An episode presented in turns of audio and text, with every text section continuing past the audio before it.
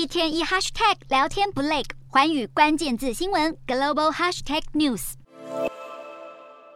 Twitter 的新老板马斯克在七号发推文，要美国的独立选民在其中选举投票给共和党候选人。马斯克表示，为了遏制两党的逾越滥权行为，总统跟国会应该由不同政党掌控。因为拜登是民主党，所以国会席次应该交给共和党。马斯克先前也表示要取消美国前总统川普的推特禁令。无论出发点是什么，马斯克现在都被视为共和党的一大助力。共和党领袖麦卡锡现在扬言，如果成功拿下了众议院，就要全面调查拜登的民主党政府。调查内容可能包括美国从阿富汗撤军，还有新冠疫情的源头等等。麦卡锡也表示，共和党的优先处理事项会是美墨边境问题、通货膨胀以及削减政府的开支。